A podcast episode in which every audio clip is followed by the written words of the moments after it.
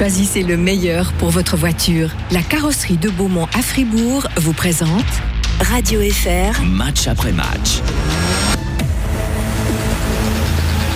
Comment expliquer la domination des Dragons en ce début de saison? On va tenter d'y répondre aujourd'hui dans ce podcast euh, match après match en revenant sur différents points. Je suis accompagné euh, pour cela d'un fin connaisseur de l'équipe fribourgeoise, Pierre Chouvet, journaliste à Liberté. Bonjour Pierre. Bonjour. Comment allez-vous? Mais très bien, très bien, magnifique. Vous tenez également hein, le podcast Point de vue avec la liberté sur l'actualité de Dragon, c'est tout euh, les mercredis.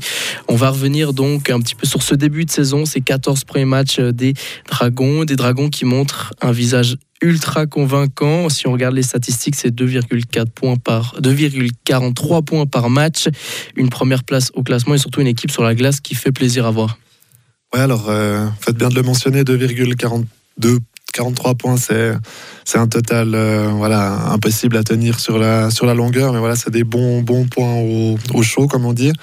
Euh, l'équipe euh, voilà tout lui tout lui réussit en ce moment, mais comme le disait Christian Dubé euh, samedi soir après le match à Rappersville, c'est pas pour autant qu'ils volent des matchs. Il y a une, cohérence, il y a, un bon gardien, il y a des attaquants là qui sont très très efficaces, ce qui fait une énorme différence par rapport à l'année passée. Si on se rappelle que Gauthieron était loin d'être euh, d'être ridicule, il était même plutôt bon dans le jeu, mais il peinait à marquer. Puis là, il y a des joueurs comme Sorensen qui tournent à à 30% d'efficacité, voilà, ça, ça, fait toute la différence. Gauthieron tourne à 13% d'efficacité au niveau des shoots. 13% des shoots sont réussis. Est-ce que Gauthieron surperforme un petit peu? Les, chiffres, les statistiques avancées le, démontrent. Clairement, l'équipe euh, surperforme en ce moment. Christian Dubé aussi l'admet volontiers. C'est que voilà, ils pourront pas avoir autant de réussite euh, sur la, sur la longueur. 13% de réussite, euh, vous le mentionnez, c'est énorme. Et ça veut aussi dire que voilà, il y, a non seulement des, joueurs qui sont à 20-30%, mais qu'il y a aussi euh, bah, toute l'équipe qui, qui, a un, taux de réussite assez bon, même si voilà, il y en a quelques-uns qui tirent cette moyenne vers le bas. Mais euh, ouais, voilà, il y a des, des, buts euh, qui, qui, sont marqués euh, qu'on ne voyait pas l'année passée. Si on pense à Sorensen sur le match de mhm. samedi, marque même en étant couché. il n'y a plus de gardien. mais il y, a, voilà, il y, a, un état de grâce quand même. C'est peut-être pas forcément le power play qui porte cette équipe. Au niveau des statistiques, le power play, on tourne seulement à 23,26%. On était habitué quand même à un power play qui marchait énormément chez les Dragons, notamment il y a, il y a deux ans. Cette année, il, il marche, mais pas autant bien que ce qu'on aurait peut-être pu espérer. Ouais, on s'est habitué à un très bon powerplay, 23, 23%, c'est quand même un, bon total. On avait surtout l'habitude en fait de voir Fribourg gagner ses matchs grâce au powerplay. Euh, ce qui n'est pas le cas en fait cette année, c'est qu'ils font la différence à, 5 contre 5, ce qui, est une bonne nouvelle en fait, c'est qu'ils peuvent encore progresser euh, au niveau des unités spéciales et retrouver finalement cette, cette arme le jour où euh, ils auront un petit peu plus de peine à faire la, différence à, égalité, égalité numérique. Euh, il y a des, bons joueurs, il y a des, des automatismes aussi en supériorité, numérique. Donc euh, Fribourg a une vraie marge de, progression encore, mais ouais, 23%, c'est, on, on, commence à être un peu sévère avec Play parce qu'on est habitué à tellement de, de belles choses depuis 2-3 depuis deux, ans, mais ça reste correct. Si on s'intéresse un peu plus à, justement à ce défenseur suédois, Andreas Borgman, il jouait à Frelunda euh, l'an dernier. On l'annonçait comme un défenseur rugueux, un peu bourrin, qui allait arriver à, à, peut-être pas forcément doué, en tout cas en, attaque. Et puis on voit que finalement, il est toujours dans les bons coups quand il s'agit euh, de amener le puck devant ou aussi quand il s'agit ben, de jouer tout simplement sur le power play. Il fait beaucoup de bien devant, mais derrière aussi, on le mentionne peut-être pas assez, c'est qu'il fait son taf défensivement. Tout à fait, ouais. Euh, je l'observais encore à Rappersville, il faisait très très très peu d'erreurs et aussi il a la, la, chance de former une paire défensive avec Rafael Diaz qui mhm. est lui aussi très bon, peut-être un peu moins récompensé au niveau des, des points, mais le, le, duo, je dirais, marche très bien. là, il y a un top 4 si on pense aussi à Gunderson et Yecker qui est qui est vraiment fiable. Donc, euh, le coaching staff se repose beaucoup sur eux. Et oui, Borgman, on pouvait s'attendre à un joueur peut-être un peu plus, un peu plus rugueux, bourrin, comme, comme vous dites. Euh, mais peut-être que justement, maintenant, il n'a pas encore besoin de, montrer cette facette de, de son personnage du joueur qu'il est. Parce que aussi, ben voilà, quand, euh, quand tout va bien, euh, Fribourg n'a pas forcément besoin d'aller euh, ruer dans les brancards en ce moment. Ils peuvent voilà, faire leur jeu et c'est un joueur qui, qui, est talentueux, qui, qui, porte le puck. Qui, qui aime aller s'aventurer en zone offensive. Ben encore, je crois que sur le but de, de Sprunger samedi, c'est lui qui, tente une percée, le puck revient sur Sponger, donc il amène vraiment quelque chose d'intéressant, quelque chose que Youssef n'apportait pas du tout. Il dépassait pas, le, milieu de la glace, où j'exagère à peine. C'était un bon joueur dans sa zone, mais voilà, c'est important euh, aujourd'hui pour une équipe comme Gauthieron d'avoir des, défenseurs étrangers qui, sont portés vers l'avant et qui ont des qualités. Gauthieron peut aussi se reposer sur euh, deux gardiens en forme, deux gardiens qui tournent. Reto Berra revenu de blessure. Euh, presque voilà plus aucune blessure. Il joue presque au top de sa forme on a l'impression. Et surtout la, doublure aussi Brian Rueger qui, qui, a joué à Rappersville euh, samedi qui a réalisé un, très bon match. Vous le disiez si c'était un gardien de Rappersville à la place de Brian Rueger peut-être que Gauthéron n'aurait pas gagné ce match. Ouais j'avais cette impression. Euh, il a clairement gagné son duel à distance avec euh, Melvin Nifeller, qui est un gardien quand même établi en National League.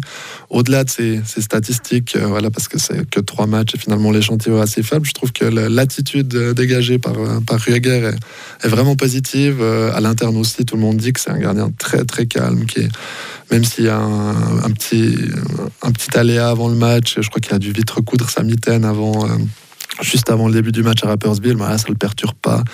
Euh, et puis euh, très rapide dans ses, dans ses déplacements, un petit peu un style à la Gauthier des Clous, je trouve euh, très très dynamique sur ses, sur ses jambes. Et puis c'est, moi c'est l'impression générale en fait dégagée par Brian Rueger que je trouve, je trouve intéressante. Et puis bah, c'est de bon augure pour, pour Gauthieron parce que ça leur permettra ben, de peut-être reposer Berra un petit peu plus qu'escompté et puis d'avoir ben, un gardien titulaire qui soit euh, pas complètement cramé au moment d'attaquer la, dernière ligne droite.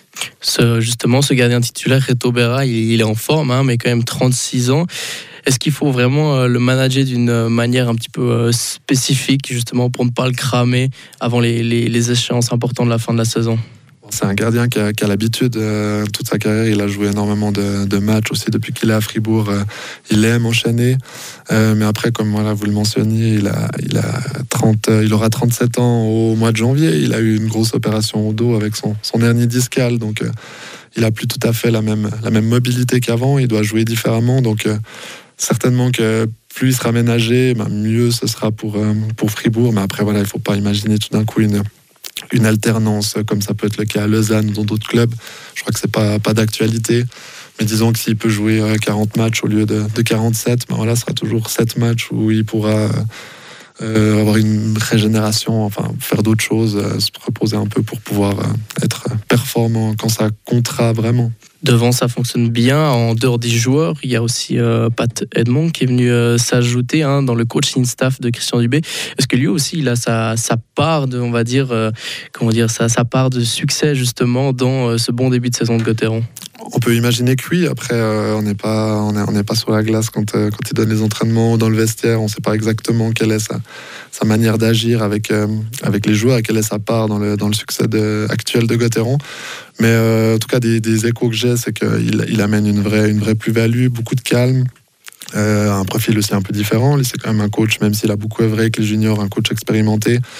Euh, Christian Dubé et Pavel Rosa en sont à leur quatrième saison, donc ça leur fait gentiment un petit bagage, mais ça reste quand même des, jeunes coachs. Donc il y a un peu cette, figure peut-être un peu paternelle que peut avoir Patémon qui peut, qui peut aider. Puis il est en charge du jeu de l'animation offensive à 5 contre 5. Et puis ben, on le disait aussi avant, c'est clairement là que Gauthieron euh, fait la différence, euh, en tout cas plus la différence que par le passé. Donc euh, sans doute que les, changements qu'il a apportés sont, clairement sont, une partie de l'explication du, renouveau de, de si on peut dire ça ainsi ça ne devait pas être forcément facile de savoir qu'on a voilà Chris de Domenico qui revient, un Lucas Walmark aussi qui arrive dans, le club et de devoir finalement faire une attaque qui marche avec ça parce qu'on sait typiquement que Chris de Domenico c'est un peu tout ou rien et finalement bah, ça fonctionne et puis on voit un Chris de Domenico sous une forme qu'on a presque rarement vue en fait dans le championnat suisse où il s'intéresse beaucoup plus à l'équipe qu'à ses propres résultats. Ouais, il est calme. Hein. Ça fait... Vraiment calme. ça, ça, fait bizarre. Euh, il n'a pas pris de, pénalité, je crois, depuis, depuis 11 matchs. Euh, ça, je ne sais pas si ça lui est arrivé une fois dans, dans sa carrière. Mais aussi, je crois qu'il accepte plus facilement d'avoir euh, de, de, plus être au centre de, de l'attention. Moi, c'était quelque chose qui me faisait un petit peu peur avant le début de saison. C'était de, de savoir est-ce qu'il serait capable de de partager l'affiche avec, euh, avec Marcus Sorensen, par exemple. Et puis, ben, apparemment, c'est le cas aussi. On le voit un petit peu dans le body language quand on analyse, enfin, quand on, voit de près comment vit le groupe. Euh, ces deux joueurs qui semblent bien s'entendre. Donc, euh, voilà, c'est encore une autre interrogation de, de lever. Et puis, ben oui, Di Domenico, quand il était là ces deux premières saisons, c'était avant le passage à six étrangers. Donc, il y a beaucoup plus de place pour lui. Donc euh, il, a, il accepte finalement d'être un, pion moins essentiel, même s'il reste quand même, quand même très important. Puis ça, c'est positif pour Fribourg parce que les soirs où Di Domenico euh, jouait, une, mauvaise partition ou, pétait un peu un câble comme il l'a fait, ben, c'était souvent des matchs qu'il perdait. Et ben là, s'il est un petit peu moins vieux, comme c'était le cas le week-end passé, ben, il y en a d'autres qui peuvent prendre leur lait, Sorensen, Wallmark. Et euh, il faudra aussi, à un moment donné, que la troisième ligne puisse amener un petit quelque chose de plus, même si euh, Sponger reste sur une bonne série, 3 buts en 4 matchs. Mais il y a encore euh, une vraie marge de progression, je pense, au niveau de, cette troisième ligne qui voilà, est composée de, aussi de, Schmidt et puis de, de Moté selon, selon l'humeur de Christian Dubé. Moté, on peut quand même ajouter un mot. C'est compliqué pour lui depuis quelques matchs. Il est 13e attaquant, perdu sa place euh, sur le, power play. Euh, on dira parce que rien ne va du côté euh, de, de cet attaquant. On l'attendait pourtant en forme. C'était une de nos armes lors des dernières saisons.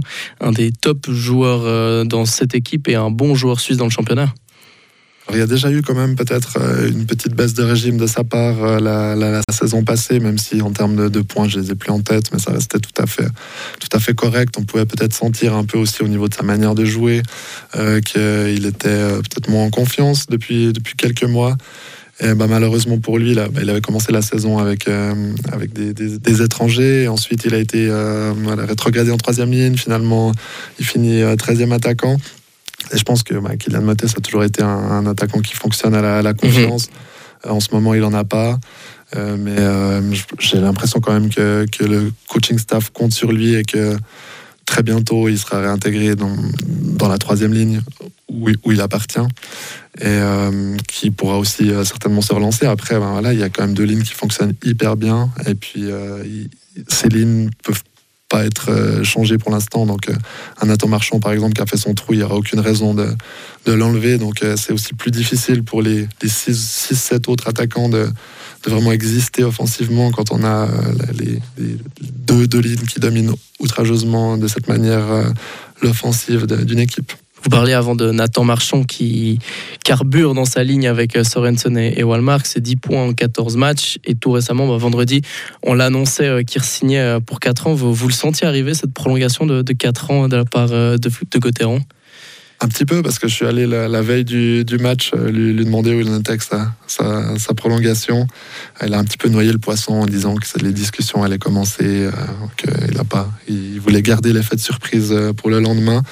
Euh, ce long contrat, on le sentait venir parce qu'il aurait déjà pu être signé la saison passée.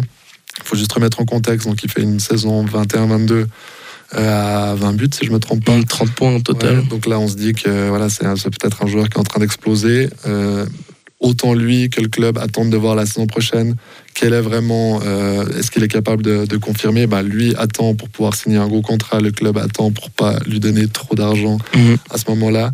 Euh, et puis, bah, voilà, on sait ce qui s'est passé la saison passée, ça n'a pas, pas fonctionné pour lui, il n'a pas pu confirmer. Donc, je pense qu'il a eu l'intelligence de signer qu'une seule saison en se disant, je, euh, prends un risque de, de me retrouver son contrat pour, euh, ben, dans l'optique de pouvoir signer un plus gros contrat après. Donc quand je dis plus gros, c'est aussi en termes en termes d'argent, parce que on sait que c'est les, beaucoup les points qui dictent aussi euh, les, le nombre de, de zéros à la, à la, fin du, du, salaire.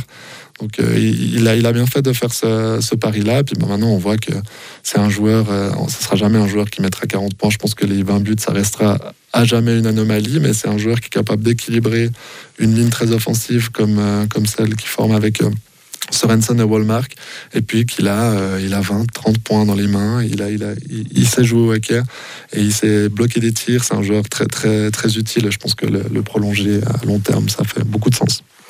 Et si on fait un point sur les autres contrats qui se terminent à la fin de, cette saison, bah c'est beaucoup de, vieux, si on ose dire. Reto Berra, Ryan Gunderson, André Bikoff, Mauro Jorg et Julien Sprunger, tout ce qui expire à la fin de la saison. Que faire de ces contrats? Reto Berra, c'est le gros point d'interrogation pour le, pour le moment. Hein. Votre collègue François Rossi en a fait un commentaire l'autre jour. quelle est votre vision sur l'avenir du, du portier zurichois? Je pense qu'il va, rester à, Fribourg-Gotteron. Il, a envie de, rester. Le club a, envie de le, garder. Maintenant, il faudra discuter salaire, il faudra discuter durée de contrat.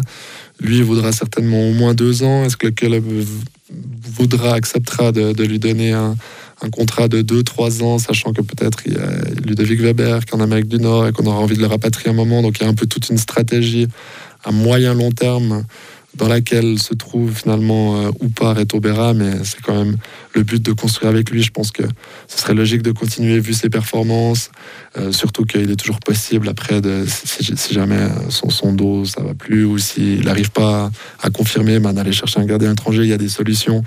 Donc euh, quand on a un des meilleurs gardiens de Suisse sous contrat, c'est logique de le, le conserver. Après, est-ce que les discussions vont faire qu'il va finalement signer ailleurs parce qu'il recevra une autre offre? Peut-être, c'est pas son intention, je crois que c'est pas celle de Gauthieron, mais ça peut, ça peut arriver. Donc, euh, si je devais mettre une petite piècette sur une prolongation euh, dans le des joueurs, ce serait en tout cas sur, je pense, serait. On a nos deux fribourgeois, André Bikoff et Julien Spronger aussi. Euh, on ne sait pas trop de quoi leur avenir est fait, hein, notamment André Bikoff. Déjà la saison passée, c'était, on se demandait s'il allait signer. Il a fini par signer un an. Est-ce qu'on le voit encore continuer ou pour André Bikoff, ça sent quand même gentiment la fin de carrière à Gauthieron? C'est devenu un joueur de, soutien, un joueur de rôle, il le sait, il l'accepte. Euh, je pense dans ce rôle-là de, quatrième ligne, de joueur qui vient amener de l'énergie, euh, qui joue en box-play, il, peut encore euh, rendre service à, à, Fribourg. Après, tout dépend de finalement, de la philosophie de, du, club Est-ce qu'il veut offrir ce rôle à un autre joueur, euh, un joueur plus jeune, développer quelqu'un? Ça, ce sera au, club d'y répondre. Après, il faut, je pense pas s'imaginer André Bikoff qui, va remettre euh, des saisons à 20, 25 points. C'est plus son rôle. Il n'a peut-être plus l'impact d'antan, mais il peut, il peut encore rendre service. Et puis pour Julien Sponger, ben, euh, je trouve son début de saison très bon, très cohérent. il était un peu mal récompensé. Là, voilà, les buts commencent à tomber je crois savoir, en tout cas lui l'a dit qu'il ne se voyait pas, pas arrêter, qu'il aurait envie de, de, continuer, même si je crois qu'il n'a pas pris une décision à 100%. Euh, je pense qu'on peut aussi s'attendre à voir euh, Julien Sponger la, saison prochaine sans trop, sans trop se mouiller. Bah, merci beaucoup euh, Pierre Chouvet pour nous avoir décrypté un petit peu ce début de saison des Gauthierans. Un rappel hein, qui performe extrêmement bien. Les prochains rendez-vous des Dragons, eh ben, ça sera vendredi contre Davos et ensuite dimanche contre Lugano.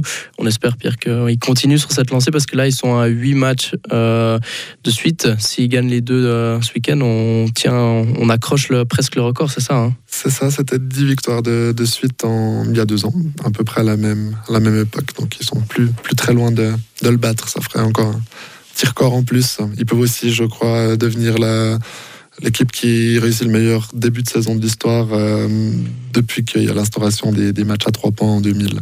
2005 ou 6. Puis voilà, ben, ça serait des, des points chauds vu des playoffs. Merci beaucoup, Pierre. Merci à vous. Et le prochain épisode du podcast Match après match sera à retrouver dans deux semaines sur Radio Fribourg et sur notre plateforme frappe.ch. Radio FR. Match après match.